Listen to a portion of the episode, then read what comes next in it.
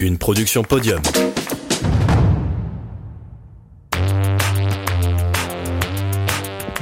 Bonjour à toutes et à tous. Aujourd'hui, nous accueillons Andrea, maître international féminin aux échecs depuis 2016, six fois championne de France chez les jeunes et membre de l'équipe de France féminine. Elle nous raconte comment elle évolue sur la scène mondiale et comment cette discipline se développe progressivement ces derniers temps. Bienvenue sur Raconte ton sport. Bonjour à tous, je m'appelle Andrea Navrotescu, j'ai 25 ans. Je suis joueuse professionnelle d'échecs et euh, maître international féminin. Je fais actuellement partie de l'équipe de France et j'ai été six fois championne de France euh, chez les jeunes. J'ai commencé à jouer à 5 ans, donc ça fait déjà une bonne vingtaine d'années grâce à mon papa, puisque mon papa, lui, est, fait déjà partie du, du monde des échecs. Il est euh, maître international. Il était un joueur haut classé de, de la Roumanie, puisque je suis roumaine d'origine, et puis que on est venu en France quand j'avais quand j'avais 9 ans. Donc euh, je savais déjà jouer aux échecs euh, quand je suis arrivée en France. Depuis toute petite, euh, je vais en, en club. Euh, moi, je me rappelle même euh, en Roumanie, j'avais même pas, ouais, j'avais même pas 10 ans. J'allais toute seule, je prenais, je prenais le bus et puis j'allais au club d'échecs de ma ville parce que j'étais dans une grande ville quand même et donc il y avait, il y avait plein d'autres, plein d'autres enfants et, et c'est vraiment lui qui m'a transmis surtout la passion et aussi ce qui est hyper important, je trouve, pour réussir à être, à être fort euh, relativement jeune, c'est d'avoir l'esprit de compétition. Parce que dans l'idéal, évidemment, il faut euh, enjoy the process, euh, comme on dit en anglais. Il faut voilà profiter vraiment du parcours et le chemin est tout aussi important que, que la destination finale. Mais de base, c'est quand même une bataille de l'ego, une partie d'échec. Ce qui est cool aux échecs, je trouve, c'est que on voit pas le temps passer. C'est-à-dire que, en fait, même dans, dans un monde qui est toujours plus euh, régulé par les notifications des sur les smartphones, etc., où on a du mal à garder l'attention sur quelque chose pendant longtemps, bah là, par exemple, euh, si un téléphone sonne, c'est parti perdu en fait. Donc on n'a pas le droit à des distractions extérieures, ce qui fait que on peut très facilement passer 4-5 heures à suivre, à juste à, dans la partie. Alors on peut évidemment se balader dans la salle. Voilà, en gros une partie qui va durer de, de 4 à 5 heures. T'as le temps de, te lever, aller aux toilettes, euh, boire un coup, etc. Donc ça, ce sont euh, les, parties euh, à cadence classique, parties lentes. Et effectivement, il y a, plusieurs cadences de jeu. Donc il y a aussi les, les cadences rapides qui, elles, durent environ 15 minutes. Il y a aussi les cadences blitz. Euh, donc là, c'est la cadence la plus rapide aux échecs et c'est aussi la plus spectaculaire euh, puisque euh, une partie qui dure seulement 5 minutes. Donc voilà, ça dépend de, du type de tournoi. Il y a des tournois spécifiques en cadence rapide, blitz et, et classique. Mais clairement, ce qui donne le plus de titres et la reconnaissance et les résultats vraiment officiels, ce sont les, les tournois en cadence lente, puisque là, on a le temps de réfléchir et donc on peut on peut produire des, des parties beaucoup plus euh, correctes que quand on a moins de temps pour réfléchir. Je voyage beaucoup avec les échecs.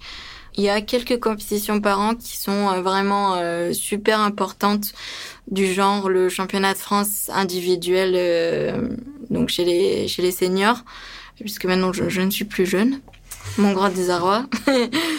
et donc, euh, chez les seniors, eh bien, euh, ce championnat de France a lieu habituellement euh, au mois d'août. Et c'est clairement le plus gros événement de l'année. Alors le, le dernier, le dernier auquel j'ai participé a eu lieu seulement en 2019 puisqu'avec la pandémie, tout a été arrêté mais j'ai quand même réussi à finir euh, troisième de France. Et le but, évidemment, c'est de gagner le, le titre euh, suprême euh, chez les seniors. Alors, c'est évidemment moins facile puisque là, il y a, a, pas de limite d'âge et que du coup, je suis, je concours avec les toutes, toutes meilleures françaises. Mais voilà, c'est clairement la plus grosse échéance de, de l'année. Euh, ensuite, il y a aussi les, les compétitions euh, par équipe. Euh, donc là, j'ai la chance d'être sélectionnée en équipe de France. C'est une équipe de, de cinq, euh, cinq joueuses. Il faut avoir la nationalité française pour être en équipe de France. Ces cinq joueuses, bah, généralement, on va euh, dans, dans des pays de l'Europe de l'Est ou des pays, je sais pas euh, ouais, des, des, pays assez plus exotiques, genre le Brésil ou Afrique du Sud, etc. Euh, ce qu'il faut savoir, c'est qu'il y, y, a deux types de compétitions internationales euh, avec l'équipe de France. Donc il y a les championnats d'Europe et les Olympiades. Et les championnats d'Europe, c'est une année sur deux. Donc ça alterne avec les Olympiades, également une année sur deux. Et ouais, là, les Olympiades, forcément, bah, il y a littéralement tous les pays du monde qui y participent. Et voilà, par exemple, en, donc l'année dernière, c'était en Slovénie pour le championnat d'Europe euh, par équipe. Et donc euh, voilà, ça c'est la deuxième euh, grande échéance dans dans l'année. 80% de, de, mes parties, on va dire, ce sont des, des tournois internationaux, donc des Open, où là tout le monde peut participer, c'est mixte, et donc c'est là où je, je m'entraîne euh, la plupart du temps, euh, puisqu'il faut aussi beaucoup jouer, euh, ça fait partie clairement de, de l'entraînement. Et il y a aussi les parties donc en ligue étrangère, puisque les échecs ont la particularité que tu n'es pas obligé d'être licencié à un seul club. Donc, tant que c'est dans un pays étranger, tu peux être licencié à autant de clubs que tu veux. Et donc euh, là, par exemple, je vais jouer en Ligue catalane. Euh, j'ai aussi euh, une équipe en Ligue grecque. J'ai aussi une équipe en Ligue en Ligue anglaise. Donc voilà, il y a, y a pas mal de ligues étrangères. Aux échecs, c'est vrai que c'est un sport assez particulier et avant-gardiste, j'ai envie de dire un petit peu, puisque il y a des catégories femmes et les catégories mixtes mais seulement pour les compétitions euh, très importantes. Et donc, ces catégories féminines, eh bien, elles sont vraiment pour permettre de d'encourager la pratique, tout simplement pour créer des, des rôles modèles pour les jeunes filles, et puis euh, pour permettre euh, même aux joueuses professionnelles de, de pouvoir en vivre le niveau des femmes en général est moins élevé que le niveau des hommes, forcément, puisque nous ne sommes que, en termes de licenciés, par exemple, à la Fédération française des échecs, nous ne sommes que 20%.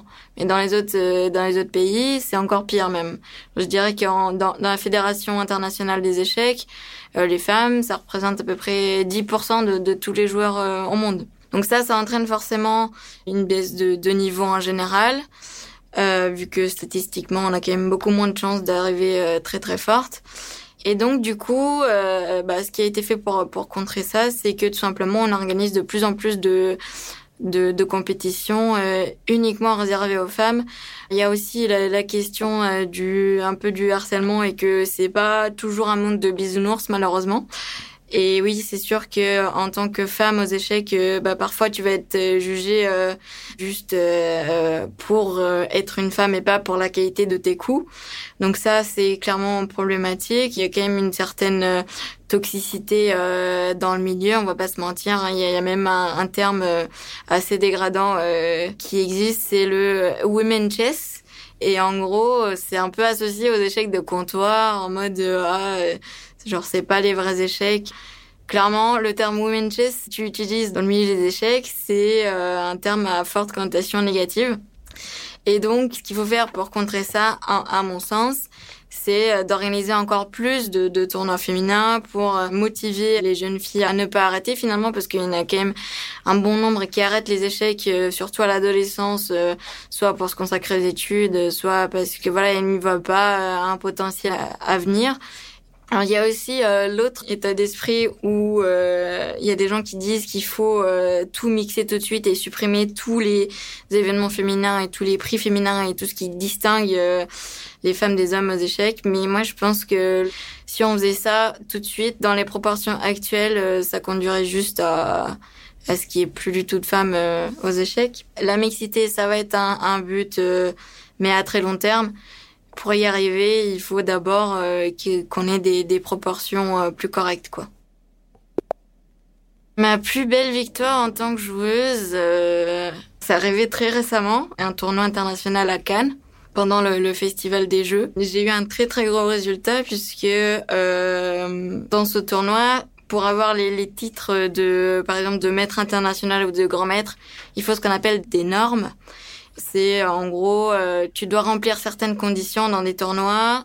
Eh bien, je dois faire en gros euh, trois très très bons tournois pour euh, pour y accéder. Et donc là, il se trouve que récemment au tournoi de Cannes, j'ai fait un très très bon tournoi. Et du coup, j'ai eu une norme de grand maître féminin. Et ma plus belle victoire, en tout cas pour le moment, ça serait bah, celle de la huitième ronde qui m'a permis justement de d'accomplir cette norme de grand maître féminin, même une ronde avant la fin du tournoi. Donc c'est vraiment, j'avais j'avais fait un très très bon résultat et, euh, et ouais, je suis, je suis hyper contente euh, d'enfin euh, avoir vu euh, de vrais progrès dans, dans mon jeu, quoi. Est-ce qu'on peut vivre des échecs en France? C'est une question compliquée. Euh, malheureusement, pour l'instant, pas vraiment. On peut vivoter. euh, pour le moment, c'est pas encore super médiatisé comme sport. Et donc, euh, bah du coup, forcément par le, le, manque de médiatisation, il y a aussi le manque de, de sponsors qui, qui vient de pair. Et donc, euh, bah forcément, du coup, c'est les échecs, c'est pas un milieu super riche. Et ce qui fait que d'en vivre euh, professionnellement, en tout cas juste du jeu, c'est très compliqué. Chez les filles, je pense qu'il y en a un grand maximum deux ou trois qui vivent du jeu à 100% euh, en France. Et moi, je me, je me considère pas dans cette catégorie-là, en tout cas pas pour l'instant, puisque euh, c'est vrai que pour atteindre un certain niveau, il faut investir, il faut payer euh, bah, les, les tournois à l'étranger, il faut payer les coachs. En fait, il faut tout prendre à, sa charge quand on va dans les tournois internationaux pour, euh, pour augmenter son niveau. Mais euh, mais voilà, c'est de base si t'as pas tes parents qui t'aident ou si t'as pas un capital départ ou si tu fais pas un job à côté, c'est vraiment très compliqué de tout prendre à sa charge. Et donc, euh, je fais quand même euh, pas mal d'autres choses à côté, surtout du streaming et du coaching à distance et et les, les, commentaires de tourneurs en live et voilà tout ce qui est même des exhibitions, ça c'est vraiment pas mal tout ce qui est à côté du jeu, c'est sûr que c'est non négligeable. Si je devais juste euh, jouer, euh, je m'en sortirais pas. Pour moi, les échecs c'est un sport, mais dans tous les cas, en fait, avec notre société actuelle, il y a tout qui évolue euh, d'une façon assez spectaculaire que je vois pas pourquoi déjà la, définition du sport très classique qui se limite simplement à, à, ce que ce soit une activité physique, bah, je vois pas pourquoi ça ça évoluerait pas non plus. Et au-delà de ça, bah, on est, on est quand même affilié au ministère des Sports depuis les années 2000, donc euh, ça fait déjà un bon petit bout de temps que c'est officiellement euh, considéré euh, comme un sport. Et en plus de ça, eh bien, c'est vrai que le cerveau, ça consomme quand même 70% des ressources, notamment en termes de glucides. Au bout de 4-5 heures de jeu, tu es Vraiment, tu es lessivé, genre tu tu tu tu rampes pour rentrer à ton hôtel. Ouais, c'est sûr, c'est pas le même genre de, de fatigue que si tu faisais un match euh, de tennis euh, pendant 5 heures. Mais je pense que la fatigue euh, cérébrale, c'est une fatigue qui est tout aussi importante. Et euh, même là, on le voit chez tous les joueurs d'échecs de haut niveau il est vraiment primordial d'être en bonne forme physique pour pouvoir bien performer. Ça, c'est sûr. Il n'y a pas de, doute à avoir là-dessus. Si tu n'es pas endurant, tu vas forcément faire des erreurs au bout de 4-5 heures de jeu. Tu dois avoir une bonne hygiène de vie euh, dans tous les cas. Alors, on a un gros problème dans les échecs, euh, surtout euh, les échecs sur Internet. C'est tout ce qui est question de triche. En gros, comment on peut tricher aux échecs? Bah, c'est relativement simple. Il y a ce qu'on appelle des modules. En gros, ce sont des intelligences artificielles qui peuvent euh, analyser la position et te dire bon bah là il faut jouer ça, ça, ça et ça. Et donc sur Internet, euh, bah, c'est très très difficilement vérifiable. Alors ils ont construit pas mal d'algorithmes qui permettent de détecter la triche, etc. Mais c'est jamais fiable à, à 100%. Et surtout, le problème c'est que si tu mets après de l'argent en jeu, bah forcément les gens ils vont être beaucoup plus enclins à tricher. Évidemment, il n'y a pas moyen de mettre un arbitre dans, dans chaque pièce euh, de qui joue euh, la partie. Donc, euh, les échecs sur Internet ne remplaceront jamais les échecs en présentiel à cause de, cette raison de, de triche. La différence entre un classement sur Internet et un classement euh, de la Fédération internationale des échecs, la FIDE, réside dans le fait que tu dois être euh, licencié à un club, donc tu dois appartenir à une fédération pour pouvoir avoir un classement euh, de la FIDE. Et donc, ce classement de la FIDE, il est fait en jouant des parties classiques. Donc on va rencontrer des gens qui ont déjà un classement et puis en fonction des résultats que tu as contre ces gens qui ont déjà un classement, euh, tu vas euh, obtenir à ton tour un classement euh, international. Et donc euh, c'est euh, ce qu'on appelle le, le Et c'est un système qui a d'ailleurs été utilisé même pour d'autres sports. Hein. Récemment, il y a même au foot pour qualifier le, le niveau d'une équipe. Donc euh, ouais, c'est un classement. Euh, en gros, euh, à chaque fois que tu perds contre quelqu'un, en fonction de, de l'écart euh, de, de, niveau que tu as avec la personne, ça te calcule combien de points tu prends en gagnant ou en perdant. Et donc le classement sur Internet, en fait, étant donné qu'il y a beaucoup plus de facteurs qui rentrent en compte, par exemple juste le fait de manier la souris ou même là au niveau de la vision en 2D, c'est pas du tout pareil que la vision en 3D ça fait que c'est c'est carrément un type de jeu euh, totalement différent pour moi en tout cas. Et moi par exemple, vu que j'ai passé beaucoup plus de temps à étudier les échecs sur un vrai échiquier avec des livres et à reproduire les coups euh, euh, bah, sur un vrai échiquier, je me considère meilleure sur un vrai échiquier que sur Internet. Mais il y a des gens qui n'ont jamais été licenciés en club. Bon, les échecs, c'est un sport, mais ça pourrait être aussi un e-sport. La limite est vraiment hyper fine. Bah là, il y a, y a, quand même quelques joueurs d'échecs qui ont été euh, admis dans, dans des équipes euh, e-sport, notamment aux États-Unis. Ça s'est fait euh, pas mal euh, bah, l'année dernière, il y a, y a, eu euh, quelques joueurs d'échecs qui ont été euh, admis dans, dans les équipes telles que TSM ou Cloud9 ou des, des équipes comme ça. Et donc là, ça s'est un petit peu exporté en France. alors j'en suis probablement un, bon exemple puisque je fais partie de la team Vitality, donc Team Vitality qui est l'une des plus grandes équipes de e-sport de France. Je suis la première en France à faire partie d'une équipe de e-sport. Du coup, ouais, la, la frontière entre euh, sport et sport est très fine. Et par exemple, il y a quand même des gens en France euh, qui se dédient entièrement au streaming euh, des échecs. Alors, il n'y en a vraiment pas beaucoup, mais c'est quand même signe que ça peut, ça peut carrément se développer encore et que il y a, y, a, y a un gros marché, il y a un gros potentiel sur les plus grosses chaînes euh, d'échecs. Euh, je pense notamment à Kevin Bordy euh, Blitzstream, qui est le plus gros streamer échec. il peut même faire 20 000 vues en simultané sur la retransmission d'un tournoi de, nos, de notre meilleur joueur d'échecs français, quoi. Donc, c'est sûr que ça suscite de l'engouement et de l'intérêt.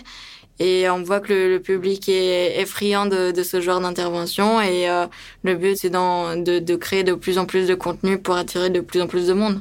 En gros, avec Vitality, euh, j'ai ce qu'on appelle euh, ambassadeur. Et euh, le fait d'être ambassadeur, bah, ça, ça, me permet à moi de représenter la team Vitality dans les échecs et à eux de un peu de, de s'implanter sur ce sport un peu inconnu du, du grand public que sont les échecs. Donc voilà, c'est vraiment au niveau de la visibilité. Après, je fais aussi des représentations euh, de campagnes publicitaires pour les marques, euh, etc. Puis eux, en échange, ils m'aident aussi à participer à des, compétitions internationales, puisque, comme je l'ai déjà dit euh, plus tôt, je dois tout payer à mes frais. Donc eux, ils, ils sponsorisent aussi certaines compétitions internationales. Ouais. Le conseil numéro un, c'est que c'est pas grave de, de perdre et de pas y arriver au début. On a tous commencé quelque part et qu'il faut pas se décourager. Euh, mais euh, mais c'est clair que enfin moi si je joue aux échecs c'est avant tout pour la passion du jeu parce que je trouve qu'on peut trouver de, la beauté euh, dans le jeu et on peut considérer les échecs vraiment comme un art enfin, tout dépend de, de son point de vue et donc il faut euh, avant tout euh, aimer aimer jouer. Et la convivialité et le fait de, de se retrouver euh, devant un échiquier pour faire une petite partie je pense que pour moi ça n'a pas de prix. Donc peu importe le niveau il faut pas se décourager. Et puis il n'y a pas que des grands maîtres aux échecs. C'est clairement accessible à tous. Et c'est pas un milieu qui va juger en fonction de ton niveau. Ça c'est c'est pas un milieu élitiste pour moi en gros. Alors retrouvez-moi sur Twitch j'ai une chaîne sur laquelle je suis euh, plutôt active, et en direct sur Instagram, en direct euh, pareil euh, tiré du bas chess sur Twitter, en direct chess, pas mal de réseaux qui sont à base de en direct. Merci à Andrea d'avoir partagé son expérience sur le monde des échecs. On la félicite grandement pour son titre de grand maître féminin décroché à Belgrade. N'hésitez pas à aller la soutenir sur ses réseaux. J'espère que cet épisode vous a plu, et si c'est le cas, je vous dis à dans deux semaines pour un nouveau podcast.